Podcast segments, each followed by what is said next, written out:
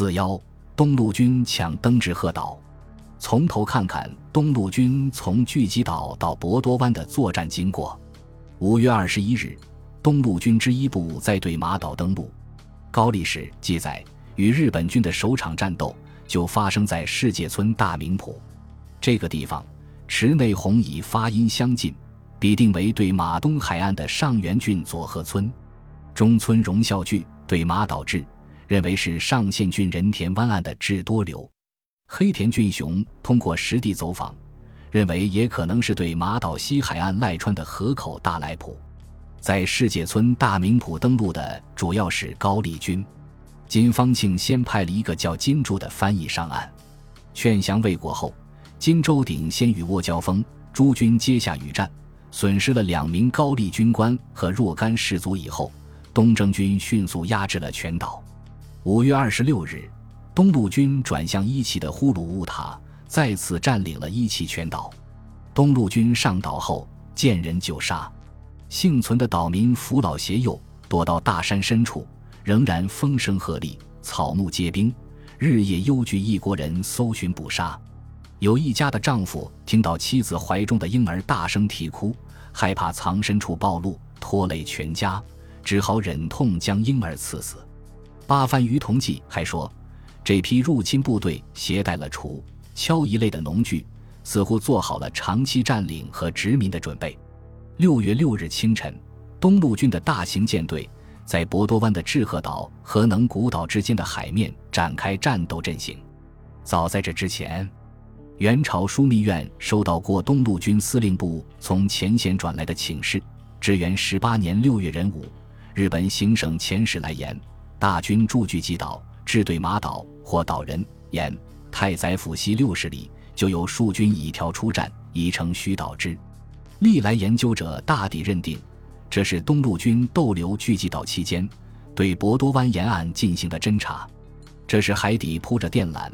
空中飞舞着无线电波和卫星信号的即时资讯时代最易出现的错觉，笔者就不太相信。姑且不问区区一个岛人为了活命而招认的情报，究竟能不能反映太宰府周边重地的位数变动？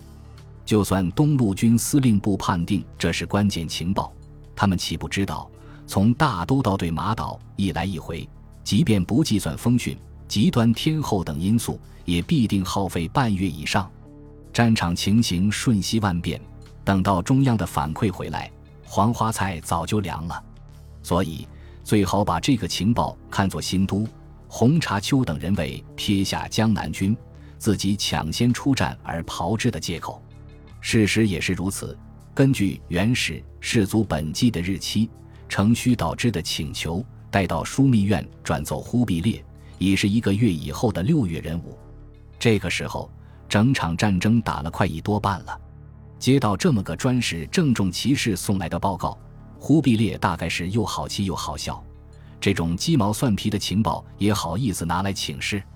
你们想抢头功，要个合法借口可以，总不能以为镇联军不可从中御的常识都没有吧？于是忽必烈不耐烦地对枢密院官说：“这前线的事，你们自己看着办吧。”其实。新都红茶丘并没有按照岛人的提示进攻太宰府以西地区，而是把登陆点选在了志贺岛。这个小岛位于今天博多湾北部的入口处，与九州大陆东边深处的奈多半岛之间有一道狭长的沙洲相连，最窄处不到五百米。一九一三年，竹内荣喜在志贺岛史记现场讲演会上做过一次报告，专门介绍志贺岛的地形。题为“红安之役中志贺岛的地位”。据说，在竹内生活的那个年代，就算在退潮时，连接志贺岛和大陆的沙洲也多半没入海水以下，勉强可以涉水走过，自古俗称海中道。不过，竹内找到了一份根据实地勘测绘制的古地图及伊能中境地图。地图显示，海中道在一百年前比二十世纪初要宽阔一些。竹内借着参加军事演习的机会，在当地也做了一些实地调查。他发现海中道的北岸以及燕之巢以西的南岸受到海水冲刷，日渐侵蚀，所以东路军当年看到的志贺岛海中道，又要更宽阔一些，足够让军马来回奔驰。